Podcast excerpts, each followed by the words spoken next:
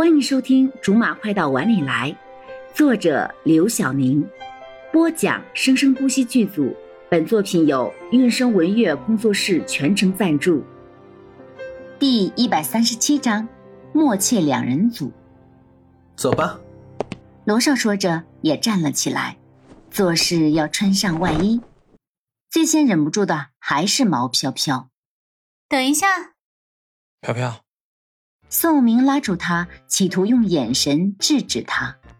毛飘飘却理也没理他，直接问：“你们这些天到底干什么去了？打电话一直关机，发短信、邮件都不回。问你们公司的同事都说不知道。你猜呢？你们两个干了什么？我怎么会猜得到？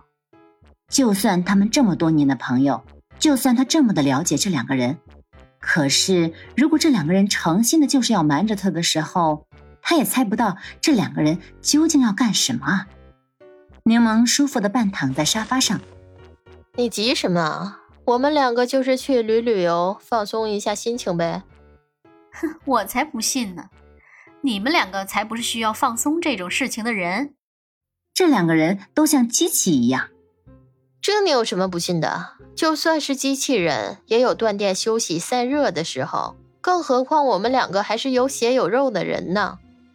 咱们明人不说暗话，就赶快说了吧。你让我们说什么呢？说，飘飘。宋明再一次打断了他。看来有人不希望你说啊。柠檬和罗少又等了一小会儿，毛飘飘也没有问的打算了。于是两人就幸灾乐祸的走掉了。看来咱们这次走的还是挺值的。嗯。唉，这几天歇的也挺好，把这半年挨的累全都休息回来了。我这倒是一箭双雕。怎么了？这几天又拿下一个企划。混蛋啊！说好了这几天就是休息不工作的，你居然偷偷的写企划。你不也是在背条文吗？我这是学习，不是工作，没有区别，很大的区别，好不好？你做的事情带来了利益上的收入，我这个是精神上的，不需要的就是所谓的放松呢。可是你这个以后会给你带来收益，一样的。嗨，你一定要跟我争这个吗？柠檬说着说着，居然急了。撸起了袖子，好像要打仗的样子。罗少不慌不忙的帮他把袖子放了下去。别这样，挺冷的。你好了，我错了，不该在你充实自己知识的时候做这么下流庸俗的事情。嗯，你知道自己庸俗就好，别总想着钱钱钱的。我最看不惯这种俗气的事情了。罗少也真挚了起来。深刻的检讨着自己的错误，伸出手说：“既然这样，可不可以把这几天小峰的房费还给我？挺贵的。”刚说别提钱，俗。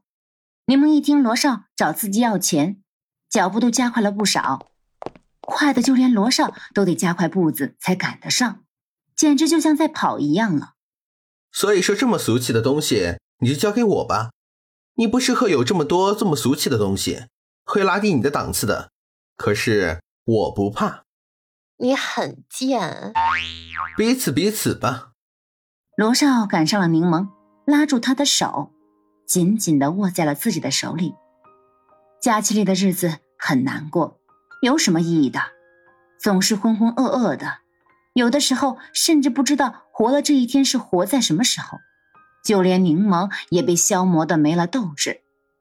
堕落的已经忘记了他跟毛皮皮的爸妈之间明明还有一场恶斗，不过也罢了，总是争来争去的有什么意义呢？和平的活着不是更好吗？当柠檬发现自己居然会产生这种念头的时候，自己都被自己吓到了。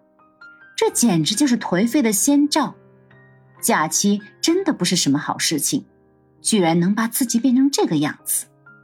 学生时代的假期也是很多的，可是柠檬的学生时代无论是什么时候都是非常充实的，因为那时候他一直谨记着要趁着自己年轻、有清醒的脑子和强健的身体，一定要把能做的事情全都做了，以防以后就算想去做，也有心无力，所以从那时候开始就超负荷的透支着自己。好了，以上就是我们播讲的本章的全部内容，感谢您的收听，我们下集不见不散。